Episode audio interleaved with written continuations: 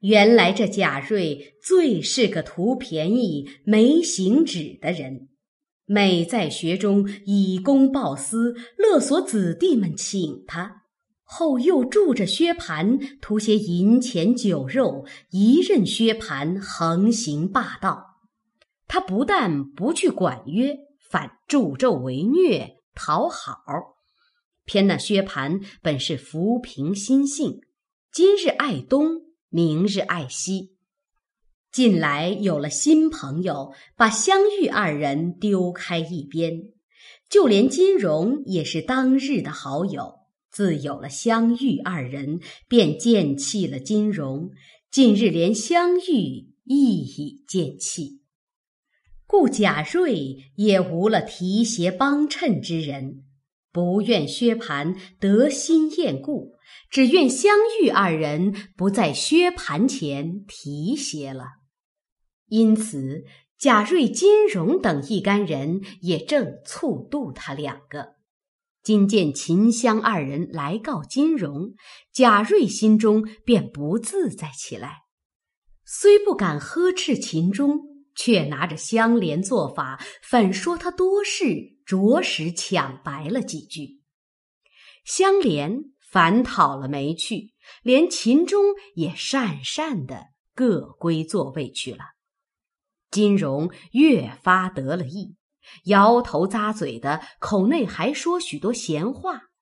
玉爱偏又听了，两个人隔座，咕咕唧唧的嚼起口来。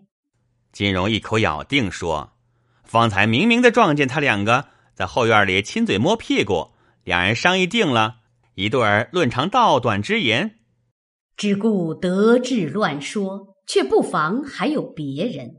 谁知早又触怒了一个人，你道这一个人是谁？原来这人名唤贾强，亦系宁府中之正派玄孙，父母早亡，自小跟着贾珍过活。如今长了十六岁，比贾蓉生得还风流俊俏。他兄弟二人最相亲厚，常共起居。宁府中人多口杂，那些不得志的奴仆专能造言诽谤主人，因此不知又有什么小人构碎谣诼之词。贾珍想一风闻的些口声不好，自己也要避些嫌疑。如今竟分与房舍，命贾强搬出宁府，自己立门户过活去了。这贾强外相既美，内性又聪明，虽然应名来上学，亦不过虚掩眼目而已。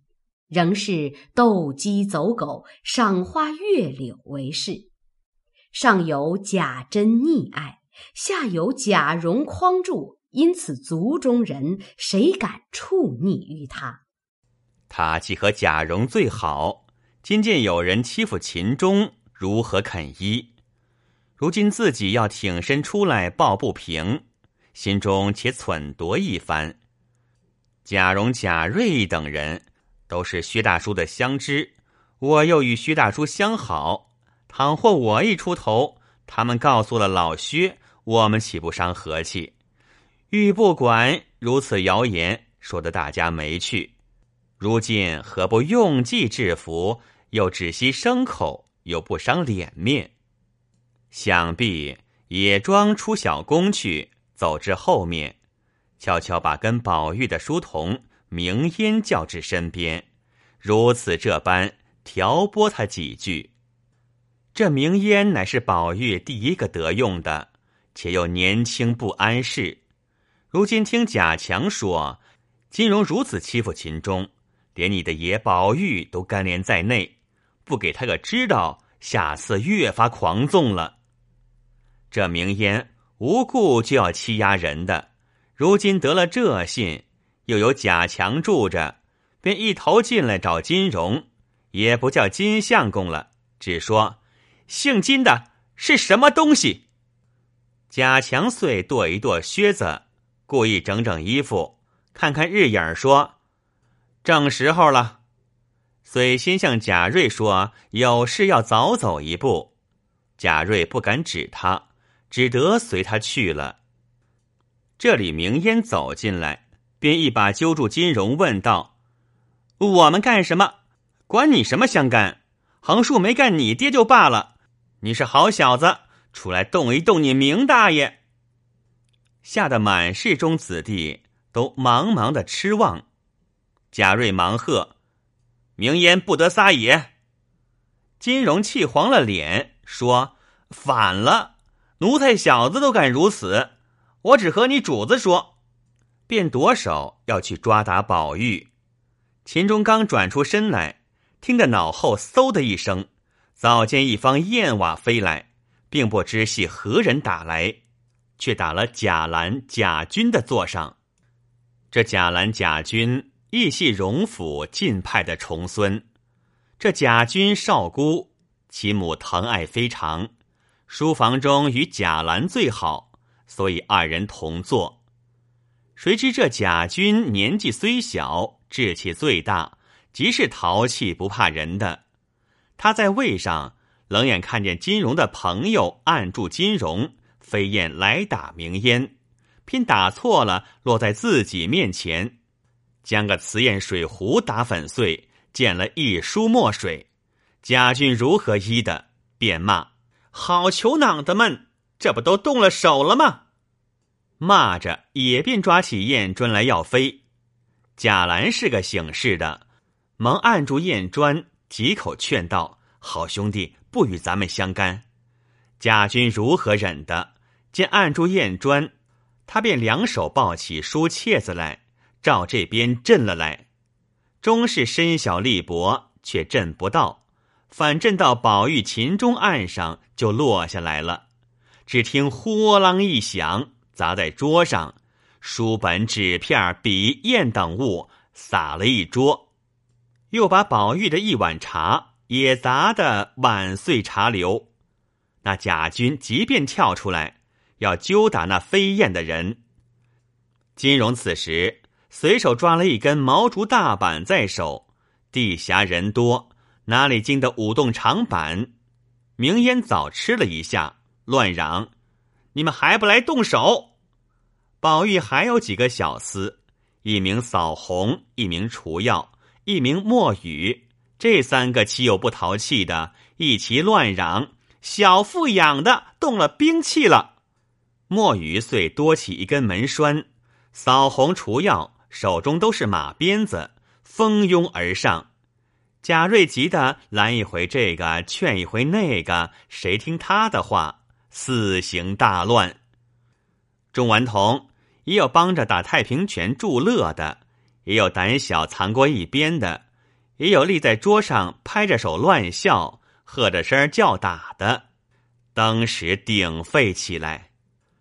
外边几个大仆人李贵等听见里边作反起来，忙都进来一齐喝住。问是何故？众生不一，这一个如此说，那一个又如彼说。李贵且喝骂了明烟等四个一顿，撵了出去。秦钟的头遭撞在金荣的板上，打去一层油皮。宝玉正拿挂金子替他揉，见喝住了众人，便命李贵收书，拉马来，我去回太爷去。我们被人欺负了，不敢说别的，手里来告诉瑞大爷，瑞大爷反派我们的不是，听着人家骂我们，还调唆人家打我们。明烟见人欺负我们，岂有不为我的？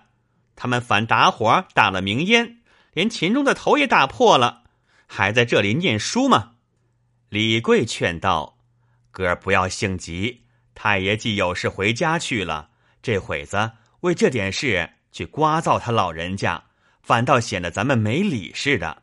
依我的主意，哪里的事哪里了结，何必惊动老人家？这都是瑞大爷的不是。太爷不在这里，你老人家就是这学里的头脑了。众人看你行事，众人有了不是，该打的打，该罚的罚。如何等闹到这步田地还不管？贾瑞道：“我吆喝着都不听。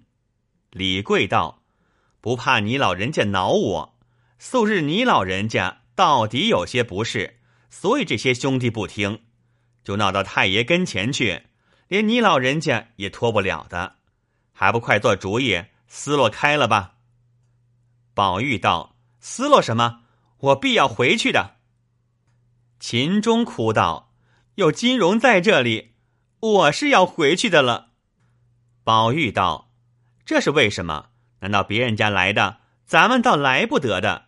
我必回明白众人，撵了金荣去。又问李贵：“这金荣是哪一房的亲友？”李贵想一想，道：“也不用问了。若说起哪一房亲戚，更伤了兄弟们和气。”明烟在窗外道：“他是东衙里黄大奶奶的侄儿，那是什么硬正仗腰子的？”也来吓我们！黄大奶奶是他姑妈，你那姑妈只会打学么？给我们林二奶奶跪着借当头，我眼里就看不起他那样主子奶奶。李贵忙喝道：“偏这小狗养的知道有这些屈脚。”宝玉冷笑道：“我只当是谁的亲戚，原来是黄嫂子侄儿，我就去问问他。”说着便要走。叫明烟进来包书，明烟进来包书，又得意洋洋的道：“爷爷不用自己去见他，等我去他家，就说老太太有话问他呢。雇上一辆车子拉进去，当着老太太问他，岂不省事？”李贵忙喝道：“你要死！仔细回去，我好不好先捶了你，然后回老爷太太，就说宝哥全是你挑唆的。”我这里好容易劝哄的好了一半你又来生了新法儿，你闹了学堂，不说变个法儿压息了才是，倒还往火里奔。明言方不敢作声。此时贾瑞也生恐闹不清，自己也不干净，只得委屈着来央告秦钟，又央告宝玉。先是他二人不肯，后来宝玉说。不回去也罢了，只叫金荣赔了不是便罢。金荣先是不肯，后来经不得贾瑞也来逼他全赔个不是。李贵等只得好劝金荣，说：“原是你起的端，你不这样怎得了局？”金荣犟不得，只得与秦钟作了揖。宝玉还不依，定要磕头。贾瑞只要暂息此事，又悄悄地劝金荣说：“俗语云，忍得一时愤，终身无脑闷。未知金荣从也不从，下回分解。”